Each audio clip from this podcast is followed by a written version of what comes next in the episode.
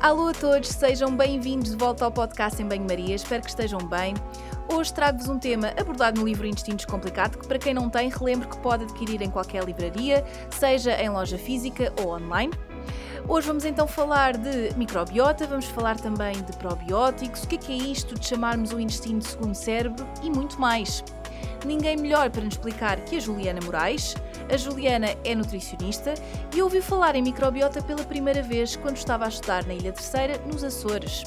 Desde então não tem parado e depois de um mestrado nesta área está atualmente a fazer um doutoramento.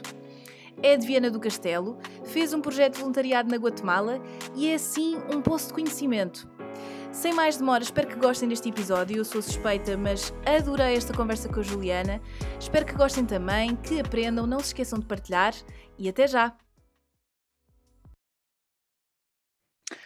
Olá, Juliana. Olha, antes de mais, muito obrigada por estares aqui hoje e obrigada também por esta espera, já tínhamos combinado há imenso tempo. E eu digo isto a quase todos os participantes, na realidade o convite surge e só depois é que gravamos, mas o nosso tem uma particularidade, porque nós já tínhamos combinado fazer isto há muito tempo e por culpa minha e por outras circunstâncias da vida, só estamos a fazê-lo agora, mas eu acho que vai valer a espera, hum, porque este tema é.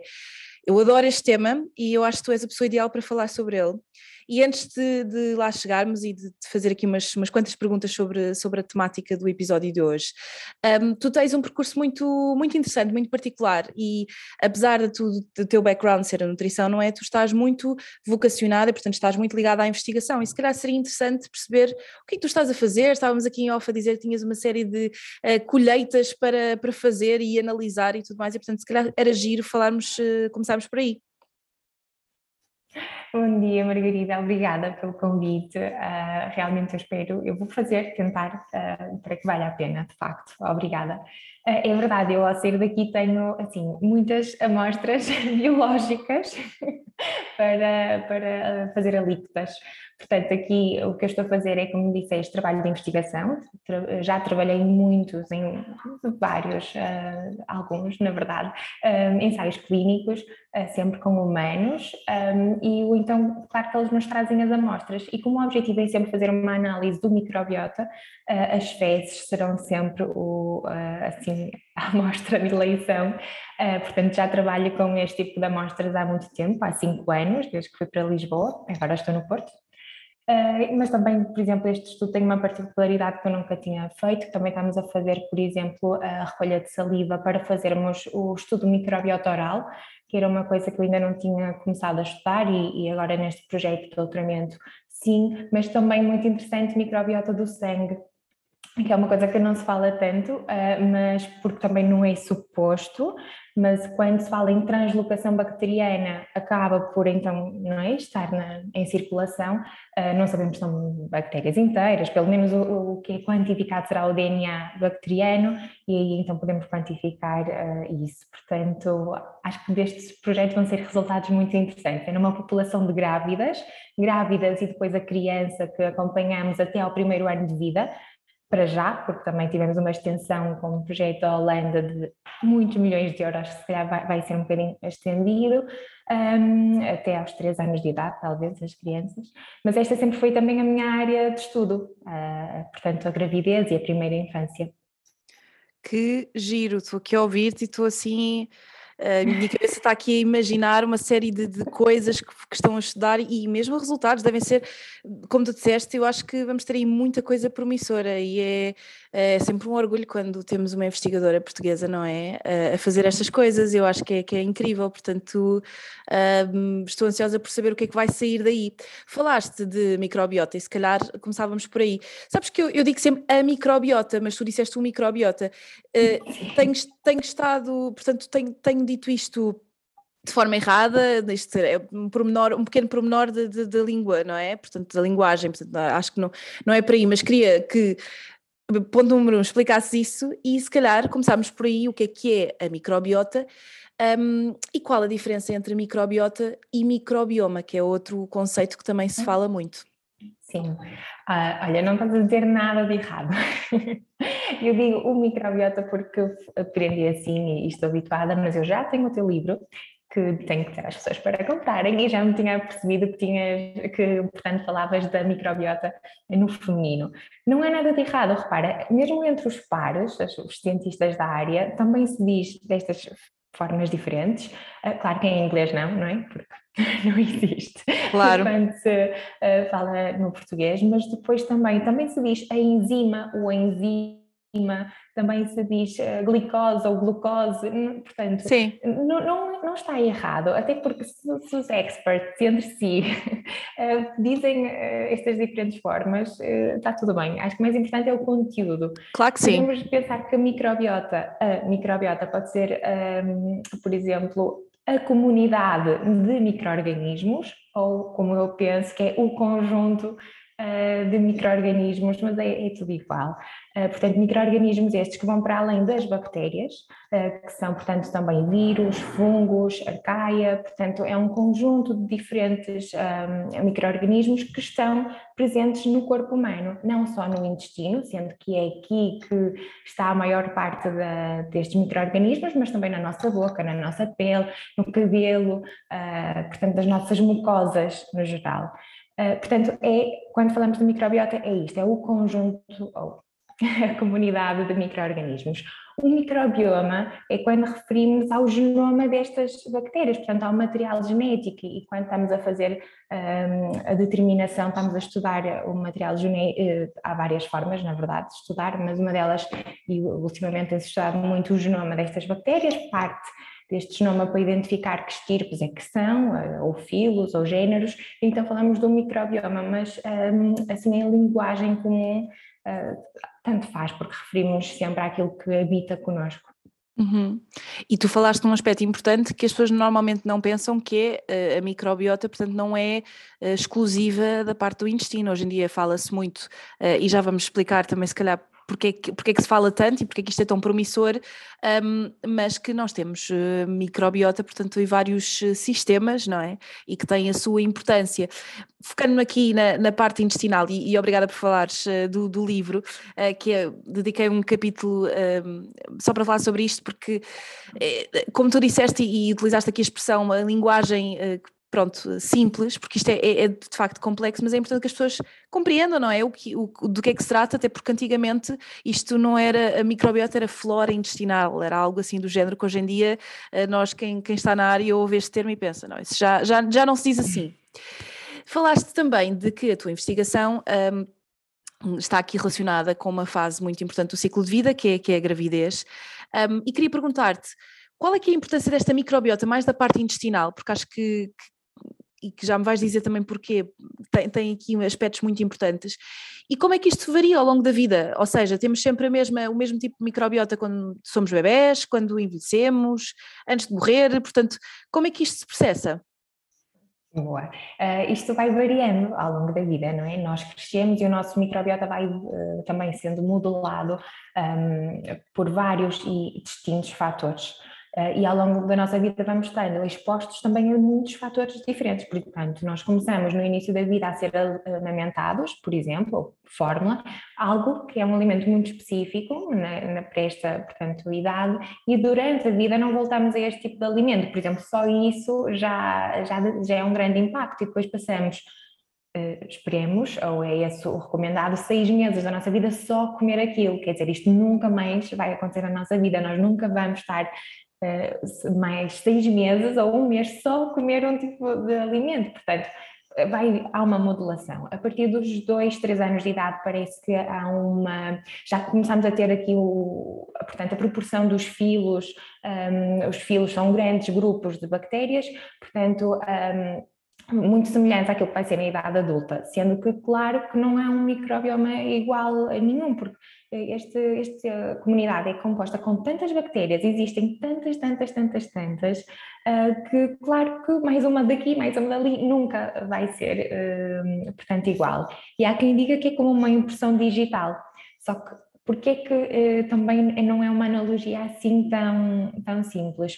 Porque a nossa impressão digital mantém-se, não é? Enquanto que o nosso microbiota em dois, três dias ele pode mudar se nós, eh, por exemplo, só mudarmos a nossa alimentação, ele é rapidamente uh, e facilmente modificável. Portanto, também é uma impressão digital que se mudaria rápido. Portanto, nós começamos com uma proporção muito elevada de bifidobactérias, que são bactérias boas, são, estão associadas um, a, muitos fatores de saúde, não só no momento, mas na, na, vida futura. Portanto, há estudos que comparam crianças que tiveram, por exemplo, a, a receber o leite da própria mãe e que uh, com outras que receberam só fórmula e que estas, as primeiras, têm mais bifidobactérias e no futuro vão ser adultos mais saudáveis.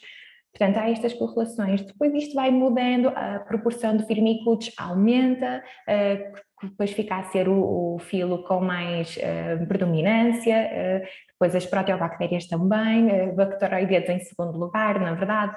Portanto, é, vai, vai alterando. Agora, fatores como alimentação, como já referi, mas também a exposição a tóxicos, antibióticos e outros medicamentos, Uh, portanto, há muitos fatores, a geografia, por exemplo, uh, e agora quando nós chegamos à, à velhice, digamos assim, à idade mais idosa, a partir dos 70, 75 anos, os estudos também são um bocadinho distintos, que é, por exemplo, uh, uns estudos italianos mostram que estas pessoas podem ter um microbiota semelhante a pessoas mais jovens, mas, por exemplo, estudos da Irlanda já mostram que não, que aos 70, 75 anos já existe uma diferença.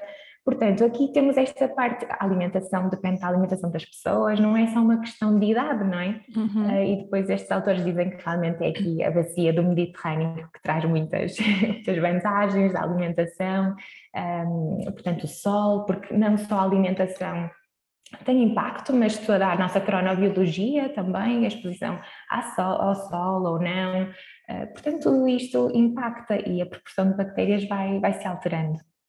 Olha, uh, e falaste aqui da parte ainda da impressão digital, que, que foi uma analogia que utilizei no livro, um, ehm, curiosamente, pela, para realçar aqui a importância ou, ou o facto de, de, todas serem diferentes de pessoa para pessoa, mas também um, ressalva aqui esta ideia de que é variável ao longo, ao longo da vida.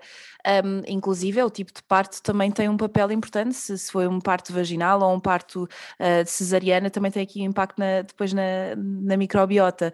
Uh, e inclusive, estou aqui a partilhar contigo, ontem ao jantar, estava aqui a falar com a minha, com a minha amiga, uh, que, que é nutricionista também, e estávamos a falar de, de estudos que apontam que na população do Reino Unido, 1% da população, que é, que é, que é bastante, uh, nos próximos anos vai desenvolver doença inflamatória um, intestinal. Um, e estávamos aqui a, a, a, comentar uma com a outra, mas porquê, porquê que será, não é? Porquê que, e, e, dá que pensar que a alimentação, a geografia, portanto, uma série de fatores, o sol, tem tudo a ver. Dei aqui este exemplo porque a doença inflamatória intestinal é, é multifactorial e, portanto, não é só aqui a questão da microbiota, mas tem um papel muito, muito, muito, muito importante esta parte da microbiota, como é óbvio. Um, portanto, dá-me a entender também que é uma área muito promissora, mas que também uh, parece que só sabemos aqui a pontinha do, do, do iceberg. Não sei se, se, não sei se concordas com isso. Eu acho que há, há tanto zoom zoom, portanto, tanto, tanto ruído à volta disto, que até por um lado é importante, mas por outro é, é importante também colocarmos os pés na terra e pensar, há muita coisa que nós ainda não sabemos, não é? Sim, sem dúvida alguma. Há muita coisa que não sabemos. Repara, se o nosso genoma humano tem cerca de 23 mil um, portanto, eh, genes, estas bactérias, a comunidade, tem mais de 30 eh, milhões. Portanto, claro que nós não sabemos nada, se nós nem do humano ainda sabemos e, e estão a ser descobertos uh, novas uh, vias metabólicas e não só, novas proteínas, imaginem nestas bactérias, não é? Uh, portanto, claro que há muito, muito, muito para saber, mas também já sabemos muito claro. e, e, também já também utilizamos este conhecimento para fazer tratamentos e isso também é uma área espetacular uh, e se calhar vamos falar um bocadinho disso, portanto os probióticos, prebióticos, o transplante fecal, uh, portanto tudo isto é, é, espetacular e já conseguimos trabalhar com o que sabemos, mas sim, e tu falaste disso, uh, de que nos Estados Unidos, no, desculpa, na Inglaterra se calhar vão então acontecer este 1% da população com um, as doenças inflamatórias intestinais, mas eu acho que não há de ser só na Inglaterra, na verdade, porque em todo o mundo uh, isto vai acontecer, porque, primeiro, industrialização trouxe-nos alimentos muito processados. Depois temos uma, uma exposição a tóxicos e disruptores endócrinos enormes. Uh, temos um stress gigante Portanto, isto tudo, e porquê, porquê o stress? Porque está altamente ligado, não é? Ao nosso uhum. intestino uh, e, e, vai, de certeza que sim, e eu acho que quando olhamos para o futuro, acho que só vemos aqui muitas uh, patologias aumentar. Um, eu, honestamente, eu sou uma pessoa positiva, mas a verdade é que há muito trabalho para fazer e acho que o cenário pode ser realmente muito. Um, muito difícil se não houverem, olha, por exemplo, podcasts como este em que falam de diferentes temas da nutrição e do estilo de vida e que podem promover uh, ações e, e, hábitos mais saudáveis, portanto, acho que isto um, de facto é muito importante, as pessoas estarem informadas. Quanto mais informadas, melhores decisões uh, podem tomar.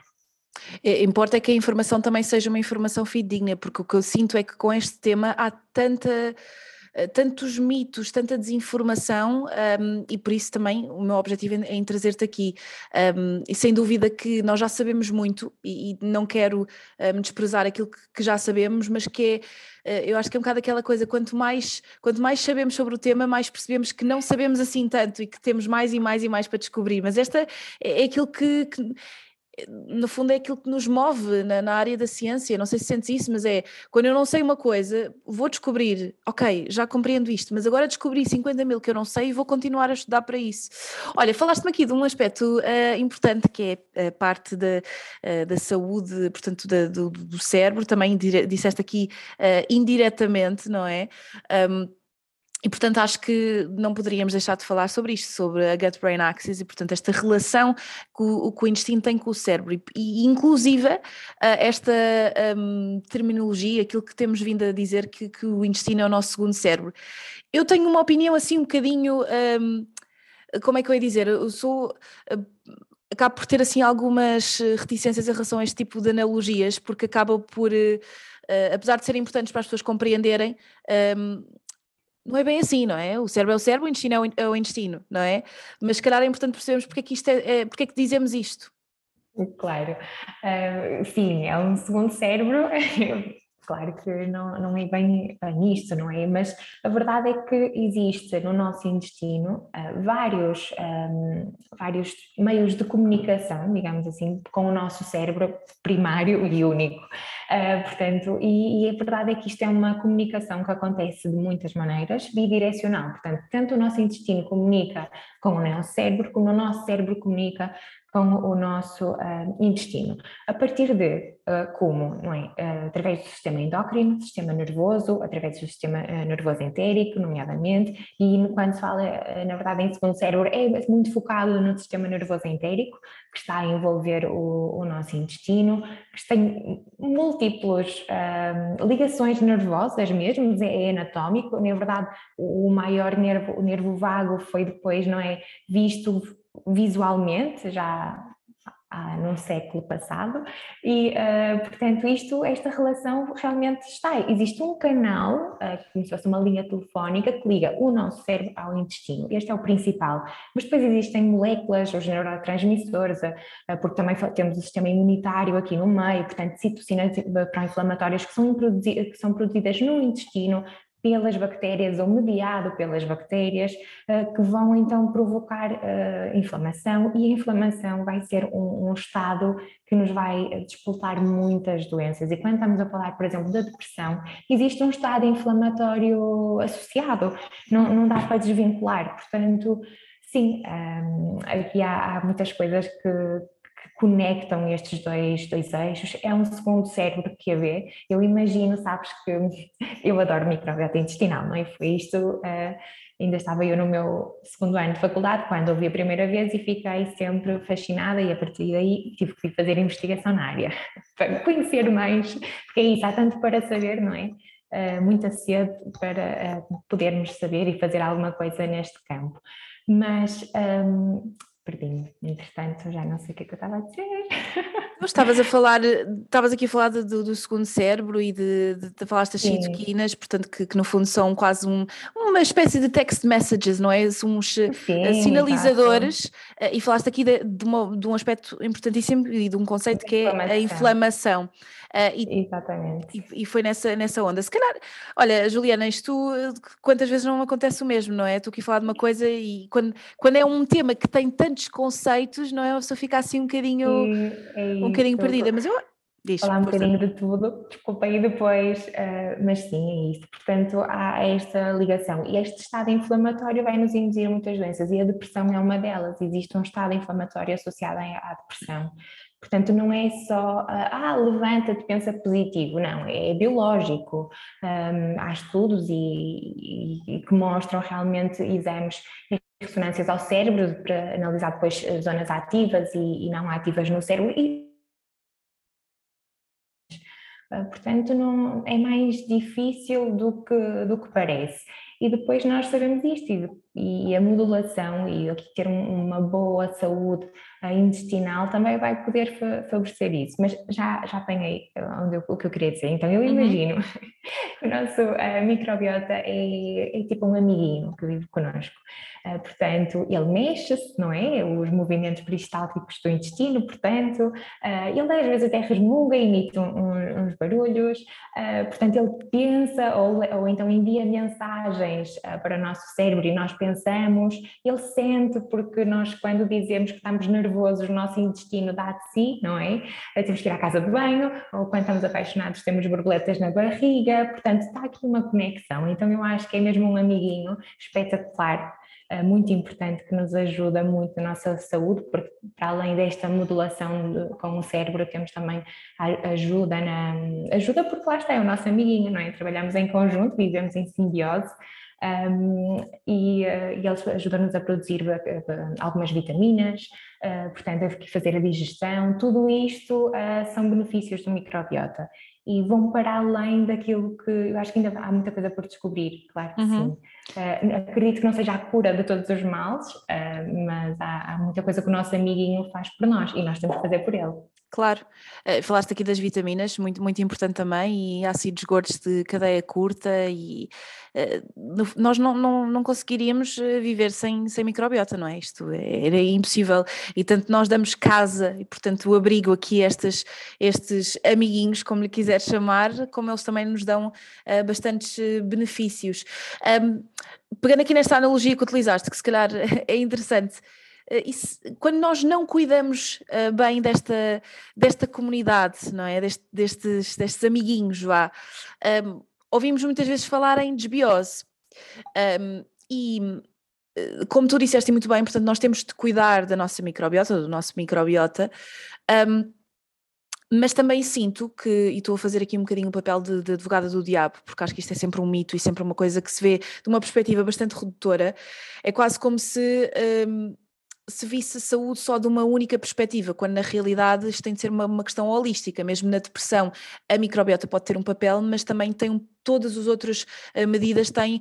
Eu estou a dizer isto porque às vezes vejo, e já lá vamos uh, chegar certamente, a ideia de que, pronto, olha, uh, estás com depressão, tens o intestino inflamado, vais tomar um probiótico e, e pronto, é isso. E quando, quando, não pode ser bem assim. Mas queria que falássemos um bocadinho de desbiose. O que é que é? como é que identificamos? E o que é que nós podemos fazer para prevenir? Que, que aspectos, por exemplo, na alimentação é que nós devemos ter em consideração? A disbiose é, é isso mesmo, é um desequilíbrio do nosso intestino. Portanto, como falamos no início, o microbiota é um, uma comunidade. Portanto, uma comunidade tem diferentes indivíduos, neste caso diferentes tipos de bactérias, e umas bactérias são mais dão-nos coisas mais benéficas, vão ser os nossos amiguinhos, e há outras que vão produzir, por exemplo, citoquinas inflamatórias, vão degradar o muco, vão fazer com que haja uma, uma permeabilidade intestinal, uh, vão aqui danificar, vão provocar inflamação, sobretudo, como já falamos. Portanto, nesta competição, que é isto mesmo que acontece, há uma competição porque uh, quando, elas, quando estas bactérias, estas bactérias alimentam-se daquilo que nós não, uh, daquilo que nós não digerimos, uh, nós, células humanas, enzimas humanas. Então elas vão crescendo e nós, quando damos, por exemplo, açúcares, sal, gorduras saturadas, vamos fazer com que haja um crescimento das, bactérias menos boas. E quando nós damos fibras, sobretudo, mas também antioxidantes, uh, estamos também a promover uh, o crescimento das bactérias boas.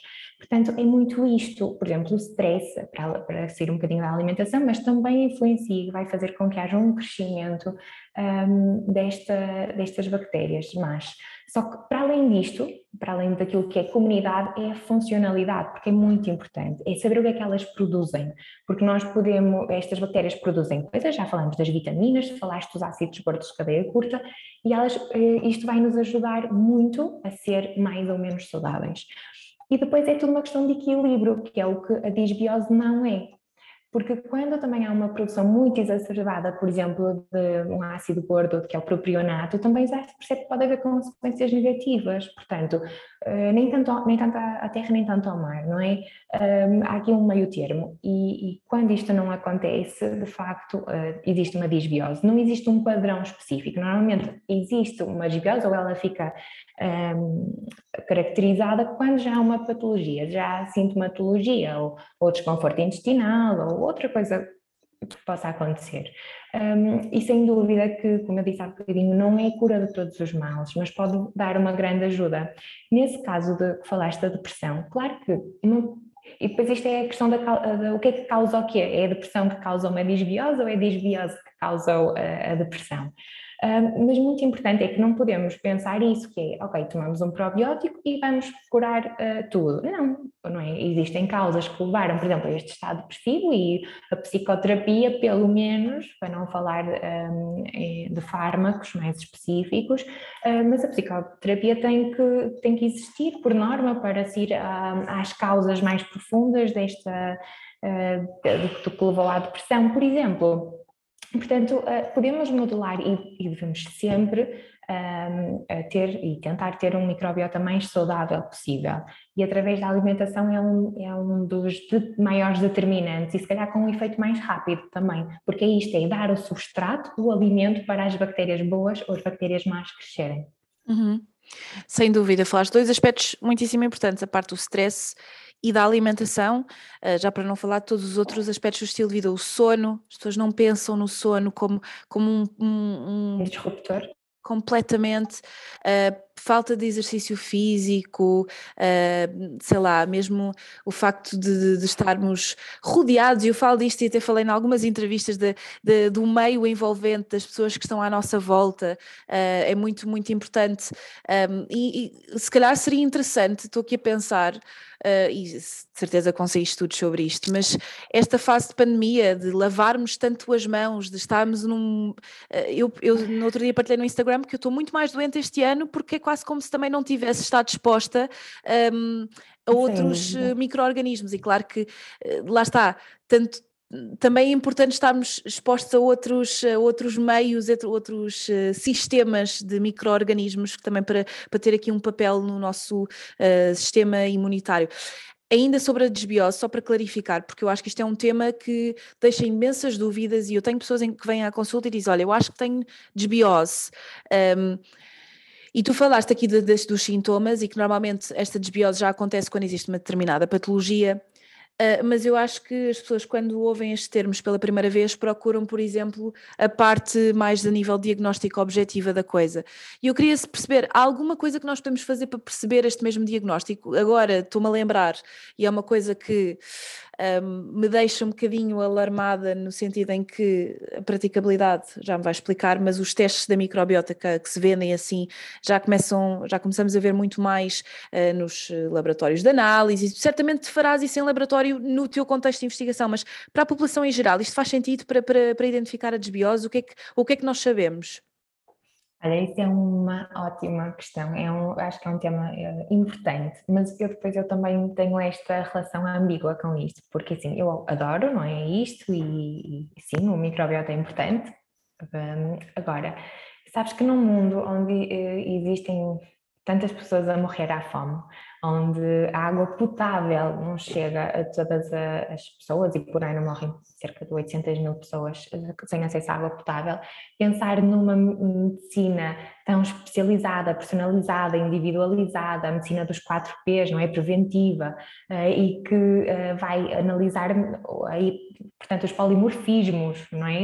Também se, se fala muito dos testes genéticos e depois o microbiota um, parece às vezes tão. Como é que estamos no, em países tão à frente, uh, tão individual, tão único, e depois noutros países tão, tão longe? Um, mas pronto, isso de facto em alguns países é, começa a ser uma realidade. Em Portugal já existem empresas uh, para fazer isso, é um bocadinho diferente da nossa. Um, da nossa parte da investigação, podemos fazer uma leitura específica de algumas bactérias, ou seja, eh, por exemplo, há bactérias mais conhecidas, aquelas que são mais estudadas, e então podemos uh, ir só buscar e detectar a presença e a quantidade destas bactérias que nós queremos, ou então fazer uma leitura de todo o microbiota e perceber o que é que lá anda. Pronto, uh, são tipos de análise diferentes. Um, ou seja, é como estares numa sala, ligares uma luz e veres tudo, ou ires com uma lanterna e procurar assim pontos específicos. Eh, pode ser interessante porque depois há pessoas que não respondem, uh, portanto, imagina na depressão, outra vez, há respondedores e não respondedores, não é? Uh, portanto, se houver um estudo prévio, não existe aquele tempo em que o psiquiatra está a perceber, passa um mês, como é que ele reage, a pessoa reage à medicação, passam dois meses, vamos trocar, isto pode ser muito desanimador para a pessoa, porque ainda não está a haver efeitos. por exemplo, um mês ou seis. E no microbiota pode ser isto, se nós percebermos o que está em falta, eh, podemos eh, tratar especificamente isso, eh, não é? E pode ser muito interessante. Acho que está longe e acho que nem todas, também não é para todas as carteiras, porque são análises caras. Uhum. mas já acontece, mesmo em Portugal. Uma das coisas que, que, mencionei no livro sobre isto e tenho uma parte uh, dedicada, eu acho que também, como tu falaste muito bem desta questão das desigualdades, e não é só isso, é uh, quase que as pessoas, que, em vez de se calhar procurarem as coisas que são mais acessíveis e o básico e a alteração na alimentação e, e, e aquelas coisas que são, uh, ou mesmo a gestão do stress, às vezes procuram este tipo de métodos, quando na realidade possam ter alguma praticabilidade na medida em que nós, profissionais de saúde, também podemos conhecer o que é que ali está. Mas depois há aqui o outro lado da moeda, que é eh, fazer uma reposição de, de uma determinada uh, estirpe, não é se calhar mesmo fazer uma reposição de uma vitamina em carência, uh, porque quando tu fazes, quando tu, mesmo quando tu, tu, sabes que há uma, uma, uma carência uh, e, e, prescreves, por exemplo, um probiótico, nem todas as pessoas respondem da mesma forma ao mesmo probiótico, porque as outras, os, outra, portanto, os outros micro-organismos existentes na microbiota interagem de forma muito, muito específica, sinérgica, e portanto é quase como se, sim, descobrimos aqui qualquer coisa, mas a, a, cura ou o tratamento nesse sentido pode ser um bocadinho um, frustrante na medida em que nós ainda não temos essas respostas todas. Uh, portanto, quando eu digo isto, uh, que, que, é um tema que me uh, deixa assim um bocadinho pé atrás, não é que eu não veja os aspectos positivos e não, não quero estar aqui sempre a falar na perspectiva da negativa, isto é um mito, vocês só fazem isto errado e estão a gastar dinheiro é, é, para, é para que as pessoas percebam aqui a praticabilidade da coisa, porque para alguns casos específicos e para quem, por exemplo, um profissional de saúde que tenha uma, uma noção muito mais uh, profunda destas questões, pode olhar para as coisas de uma maneira diferente, mais, a nível até de diagnóstico e de pensar que outras coisas é que poderão surgir deste perfil da microbiota, uh, mas a praticabilidade para a pessoa, porque o que acontece, e, e, não sei se já viste em consulta, são as pessoas irem fazer estes testes e chegarem à consulta com isto: olha, eu fiz isto, o que é que se passa? Quando isto não é bem assim. Um, há muita coisa ainda para saber, mas é, é interessante é, e é bom que seja acessível. Ah, mas também é bom que, que o marketing não se apodere deste, destes mesmos testes para dizer toda a gente tem de o fazer, porque calma lá, muita coisa que nós ainda não sabemos com estes resultados, enquanto, por exemplo, num, num perfil de análise sanguíneas, tu sabes uh, exatamente, ou, ou, tens muito mais dados do que, é que pode ser e como tratar. No caso da microbiota ainda temos muitas questões para, para, para resolver.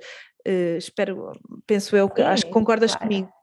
Concordo, é isso mesmo. Portanto, temos que perceber uh, que, um, ok, ainda há muito para saber e pode realmente não funcionar. Se isso acontece, por exemplo, com os antidepressivos, não é? é temos que ir tentando, mas o caminho também faz-se caminhando claro. e estas coisas depois, eh, quando há uma relação, por exemplo, quando um clínico ou é investigador também pode levar isto uh, para cima da mesa, se for a área, isto depois também, eu acho que são áreas muito importantes e, e têm que estar juntas. Obviamente é por isso que as equipas também multidisciplinares e e os parceiros e as conversas são, são muito importantes.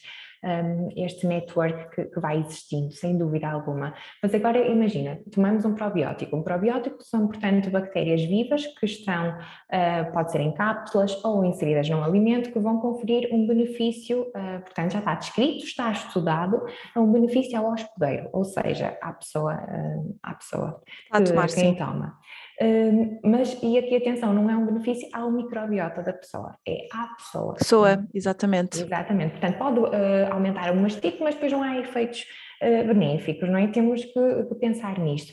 Só que quando nós tomamos estas uh, colónias, que estão, podem ser só uma, um tipo de mastir, com um conjunto, em, de preferência grandes quantidades, temos a entender que elas podem ir diretamente para as fezes podem sair como entraram, não é? Isto é um tubo, uh, o nosso uh, trato gastrointestinal tem uma entrada, uma saída, todos nós conhecemos, e pode sair quase diretamente, porque se não houver um ambiente favorável no intestino que promova a adesão e a aderência destas bactérias, elas podem ser excluídas.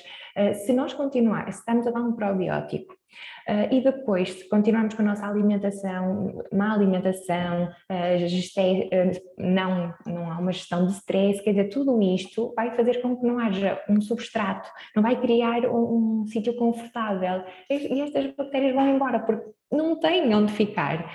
e pode ser um intestino tão confuso que nem tem espaço. é um bocadinho assim. Portanto, é isso. Não é um, uma não é, portanto, um tratamento sem linear não é, ah, isto resulta. Claro que não. Claro, e tu falaste de, de, desta definição que é extremamente importante, porque um, e, aqui faz-me pensar na diferença entre alimentos fermentados e probióticos, porque um, alimento fermentado, se bem que há alguns alimentos que já são considerados probióticos, porque já foram feitos estudos que comprovam, e que também estes, estes mesmos alimentos são uh, processados de uma maneira que garantem aquela quantidade e aquele tipo de micro-organismos, e portanto isso é, é fundamental para também ir aqui ao encontro daquilo que é a definição mas depois há uma série de outros alimentos fermentados, a kombucha e, enfim, uh, o kefir já existe alguns, alguns ensaios interessantes, mas, mas no fundo este, este, este tipo de alimentos que embora não, não sejam considerados verdadeiros probióticos, têm micro-organismos que podem no fundo contribuir aqui para, para a variedade de, do, do bairro, que acho que uh, se quiseres falar um bocadinho sobre isso, sobre a variedade, ser um aspecto importante, uh, não é? Não existirem só... Um, eh, portanto, um tipo de prédios uh, e de apartamentos, não é? E estamos aqui a utilizar esta analogia porque acho que até é interessante, mesmo aquilo que tu disseste anteriormente, que é se, se, os, se, se portanto, as habitações estiverem todas ocupadas, uh, não é? Os probióticos, os micro-organismos saem e vão procurar outro, outro meio para se desenvolverem. Uh, mas se calhar seria interessante falar aqui da diversidade, não é? da, da microbiota. É isso. Eh, eu ainda não li na íntegra o teu livro, mas eu vi que usaste esse, Uh, esse, essa analogia é isso, é um bairro, temos diferentes famílias e quanto mais uh, diferentes forem estas famílias e quantas mães, uh, e já estamos a falar depois da riqueza, da diversidade, são coisas um bocadinho diferentes, mais aprendemos uns com os outros, não é? Acaba por ser uma comunidade mais rica também.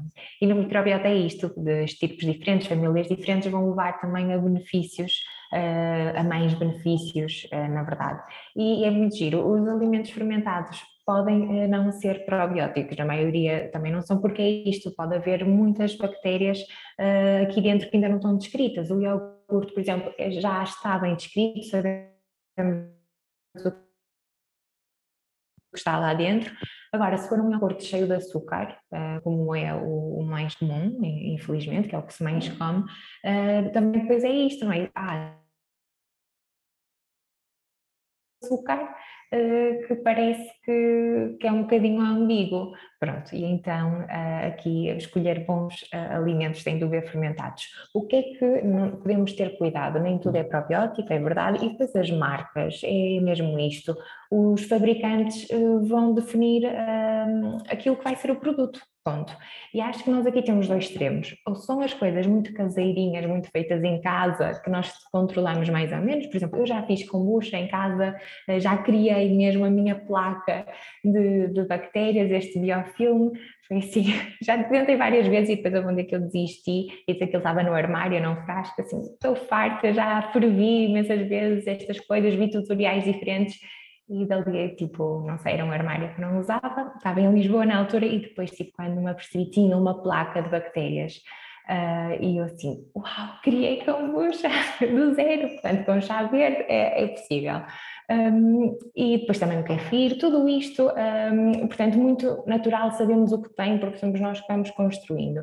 Portanto, temos este, portanto, este esta ponta, por exemplo, mas depois no outro lado oposto temos as grandes marcas. E as grandes marcas têm uma coisa muito importante que têm que defender, que é, uh, tem uma reputação, portanto, uh, e eles vão ter muito cuidado. Eu acho que tudo o que está aqui no meio, portanto, o que não é tão rústico, um, tudo o que tem estas marcas cinzentas, eu acho que pode não ser tão bom. Eu iria mais rapidamente para uma grande marca, porque tem uma responsabilidade e muitos olhos sobre eles, tanto probióticos como alguns alimentos fermentados, uh, ou então para coisas muito, vamos ali àquela aldeia e a senhora está a fazer um queijo ou, ou, qualquer coisa assim. Portanto, acho que temos que ter cuidado com isso. E a parte da indústria também é importante aqui, falamos muito mal do marketing e de coisas enganosas, mas na realidade, quando há um ambiente controlado, permite-nos também que esses mesmos produtos sejam utilizados em ensaios e, e controlá-los de forma a perceber quais é que são os benefícios exatos. Estou-me aqui a lembrar de uma marca, até acho que nem existe muito em Portugal, portanto, olha, vou, vou dizer, porque não, não faz mal, o Yakult não é? Que, que é, uma, que, que, é um probiótico, é, que é um, portanto, uma garrafinha muito pequenina, tipo uma espécie de iogurte, um, e que eh, já sabemos que tem de facto alguns benefícios, uh, porque este mesmo produto é feito de uma maneira tão controlada que, que é possível depois aplicá-los em determinados ensaios e perceber que benefícios para a saúde do hospedeiro, não é? É que poderão ter. Olha, falámos em probióticos, explicaste-me o que é, o que é que é. Um, em que situações é que vale a pena tomar uns probióticos um, e o que é que temos de ter em termos, enfim, cuidados a ter em relação a isto? É isso, há estudos que mostram realmente que há alguns benefícios específicos. Uh, por exemplo, em crianças, né, em idade pediátrica, para episódios diarreicos, um, todos os pais se calhar vão reconhecer o biogaia, Pronto, eh, nós eh, aqui também deixar isto, eu não tenho nenhum interesse nem na promoção de marcas, estamos a falar porque são coisas que existem no mercado e eu acho que não há problema nenhum falarmos em marcas, porque é o que existe, vamos estar a dizer uma marca Sim. desta cor, não, é, é isto.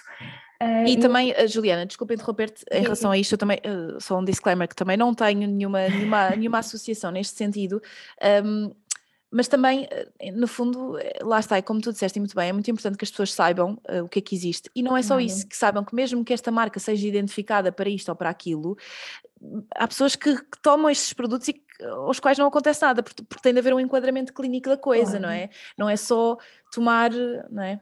Claro, sem dúvida. E então estes episódios diarreicos com este, acho que são lactobacilos fruteira, não tenho a certeza, é usado muito internacionalmente e, e, a nível cá também, muito, muito, e de facto eh, tem benefícios e as crianças melhoram. Portanto, episódios diarreicos, um, quando, por exemplo, depois os probióticos, quando aplicados a estes distúrbios de saúde mental, o que já começamos a falar então do psico, dos psicobióticos, são probióticos, mas que têm efeitos, por exemplo, na produção de neurotransmissores, que estimulam a produção de serotonina, eh, que baixam os níveis de cortisol, que aumentam o GABA, portanto, o ácido aminobutírico. Eh, isto eh, aqui estão associados já a bactérias um, e depois estudos randomizados controlados, que são daqueles da nossa pirâmide de evidências que estão lá em cima. Portanto, há estudos que mostram isto. Portanto, eu acho que aqui depende, eu acho que tem que haver sempre um aconselhamento uh, de um profissional, sem dúvida, uhum. porque depois há esta questão das marcas que é importante. Ponto final, há coisas que nós não conhecemos, é que não estão sustentadas com estudos. Portanto, há alguns episódios que sim, olha, há uma, na Cochrane, uma meta-análise para a gravidez, um, para eh, prevenir por exemplo, em mulheres que ficaram com a ruptura das membranas durante muito tempo, eh, pode ser benéfico e parece que existe nesta meta-análise mostraram efeitos benéficos para hum, a prevenção ou melhores outcomes no parto prematuro, eh, porque estamos aqui a falar de infecções e depois isto pode eh, levar àquela primeiro estadio de vida, que é uma grande janela de oportunidade, como falaste, depois temos a via de parto uh, e isto pode ser muito complicado, porque a criança pode passar pelo canal vaginal que já está muito contaminado, poderá estar, porque aqui o problema do microbiota vaginal é que pode um, ehm, ser contaminado por bactérias, um, ehm, portanto, da, da, do reto, não é? Isto pode levar a, também àquela palavra que disseste que é disbiose. Portanto, uhum. a criança passa por aqui. Uh, isto vai colonizar um, ehm, esta criança. Agora, eh, depois quando a criança nasce por eh, cesariana, eh, já não vai passar por aqui, vai passar, mas não é pelo ambiente em si, a mãe vai tocar, portanto estes cuidados e os probióticos nesta fase parecem ser muito importantes. Uhum. Só aqui dizer uma questão, porque falaste também há bocadinho da via de parto, e já que eu estou nesse assunto, dizer que no momento e nas primeiras semanas de vida há uma diferença clara no microbiota da criança, mas cada vez são mais os estudos que estão a dar menos importância à via de parto nesse sentido. Ou seja, hum, há uma, já há mesmo uma evidência sólida de que isso não vai ser grande determinante, ah, porque depois com a alimentação, preferencialmente o leite materno, as crianças ficam com microbiotas iguais, ah, portanto aquelas que estão nos mesmos ambientes. Hum, mas uh, têm um, papel uh, mais momentâneo. Qual é maior, os maiores fatores? É porque é que a mãe teve uma cesariana? Era uma mãe com obesidade, era uma mãe uh, que teve uma ruptura de membranas, era uma mãe. Portanto, tudo isto é o que é que levou ao parto de uh, cesariana? É isto que parece que tem um impacto na vida do adulto uh, e não em si as bactérias, porque estas desaparecem rapidamente, aquelas. E até porque há muitas, e também mencionei isso no livro, né, das diferenças, mas que eu acho que isto é importante que as pessoas saibam como referência, mas também o que, que, o que é que é controlável aqui? Muitas vezes as cesarianas podem ser controláveis, como é óbvio, enfim, mas muitas das vezes isto acontece porque tem de ser e não é, não, não vamos, eh, no momento da escolha ou da decisão, ninguém vai dizer não, não, porque a microbiota do meu filho vai sair assim assado, não é? Portanto, olhar aqui novamente para a praticabilidade da coisa, ter este conhecimento um, e, e, claro que, que, depois quando as crianças começam a, a, a comer, tudo isto há de ter um papel um, importante. Ah, não quero esquecer de, de, falar ainda dos pré-bióticos, que eu acho que é, que é muitíssimo importante. Um, já falámos aqui ao longo desta conversa de, de, de aspectos e conceitos uh, cruciais para compreender esta temática, mas eu acho que temos mesmo de falar dos pré-bióticos, não é? Claro, portanto, os pré-bióticos um, já não são as bactérias vivas, como os probióticos, mas vão ser o substrato destas bactérias que já habitam o nosso intestino. Às vezes, num suplemento, uh, podemos ver os dois juntos.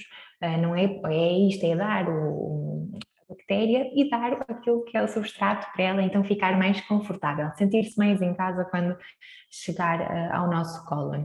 Um, portanto, os prebióticos são alimentos que nos vão dar um, benefícios também a quem os come, a quem os consome, porque vai promover o crescimento de bactérias benéficas.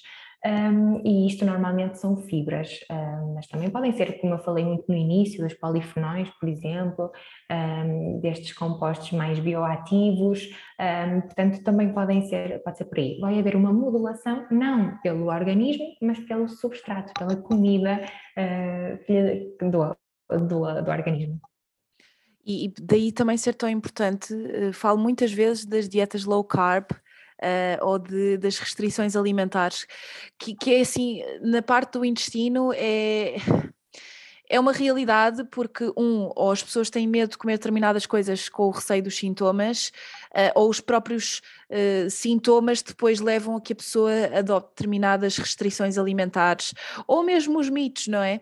E é verdade que há situações em que as, as restrições alimentares são, são importantes uh, para, para gerir determinada patologia, mas é importante também haver aqui uma, uma reposição e uma substituição daquilo que é restri que é restringido, uh, porque uh, especialmente estamos aqui a restringir fibras, depois as fibras daria todo um outro episódio que, que de fazer certamente, porque existem vários tipos de fibra e olha, e não sei se, se já tiveste de fazer ou mesmo em, em congressos ou, ou formações, mas explicar a fibra o que é a fibra e os tipos de fibra é altamente complexo, porque em termos de praticabilidade para a pessoa, take home messages, é às vezes muito difícil perceber, porque um alimento tem vários tipos de fibra.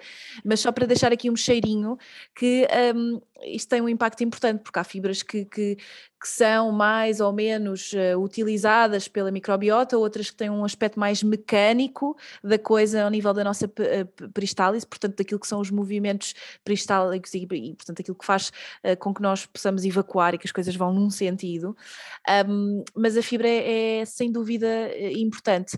Juliana, nós falamos aqui de coisas, uh, acho que penso eu, espero eu, temos falado de tudo. Nós falámos aqui da microbiota, do microbioma, uh, da, relação do cérebro e do intestino, uh, de que cuidados é que temos, é que devemos ter. Um, dos probióticos, pré-bióticos, uh, de, dos testes da microbiota. não queria enfim, para terminar, queria perguntar-te que outros mitos ou que outras ideias é que tu tens ouvido e que te fazem uh, chegar a mostarda ao nariz? Vou utilizar aqui a expressão, aquelas coisas quando tu estás na área e vês aquilo e pensas, ai meu Deus do céu, não, não digam estas coisas às pessoas. O que é que tu tens visto e que achas que vale a pena uh, realçar para que também as pessoas sejam, uh, portanto, ouçam este episódio e, e, e pensem caramba, estou mesmo muito bem informado agora sobre este assunto. Yeah, eu acho que hum, há, há, alguns mitos, sim. Ainda no outro dia, estou-me a rir porque eu fiz mesmo isso, pus a mão à cabeça e, e disse: Não, por favor, não diga isso. porque foi aqui no departamento, portanto, uh, alguém, porque eu tenho este estudo, então, temos este estudo com microbiota intestinal, mas não somos o único grupo uh, que está a trabalhar com as fezes e tudo mais. E houve um investigador disse: Ah, eu não acredito nada disso do cocó. Eu, eu, até, eu não ouvi, não foi comigo. Isso, por exemplo, da, do transplante focal, por exemplo, foi uma coisa que não falámos, que tem a ver com isso? Sim, eh, não, não tem a ver exatamente com o transplante focal. Era mesmo só fazer esta análise do microbiota e depois fazer estudar associações. Era mesmo só isto. Eu não acredito. Eu não estava lá, eu não ouvi. Mas assim, caramba, como assim? Sabes, eu até parece que é uma coisa que me dizem diretamente a mim, como se eu fico, fiquei ofendida e não é comigo, não é? Nem eram as minhas amostras. Era pior se fossem as minhas amostras, mas não, e eu fico, caramba, como assim não acredito? Elas existem, os benefícios são tantos. Quando olhamos para a história em si, a história da humanidade, percebemos que crescemos, uh, crescemos com as bactérias, as bactérias já cá estavam. Existe uma frase espetacular que é: a humanidade é um episódio na vida de uma bactéria, ou das bactérias, porque Uau. as bactérias já estão cá muito, sabe? Nós nós vamos e vimos, elas vão de continuar. Como assim não acredito? Isto existe, malta, e, e, tem funções muito importantes para o nosso. Uhum. Um, para a nossa saúde, não é só para o nosso intestino. Para, portanto, a descrença da microbiota é um mito que, que pronto, que até me ofende. Depois também existe o mito, por exemplo, de que existem mais células hum, bacterianas do que células humanas. Isto já foi capa de imensos livros, a dizer, somos mais hum, bactérias do que uh, humanos. E assim, o que é que aconteceu, na verdade? Este estudo, uh, surgiu um estudo, não sei se foi em 2016 ou 2017, que fez então uma análise muito rigorosa sobre isto e o que disse foi o seguinte: nós não temos uh, 10 ou 100 vezes mais células uh, bacterianas do que células humanas no nosso organismo. O genoma, como eu disse também neste episódio, é muito, muito maior, 100 vezes maior, também são muitas espécies. Muitas, pois é assim, uma, uma, estirpe, uma espécie pode ter diferentes estirpes, podem, umas já pode ser boas, outras menos boas.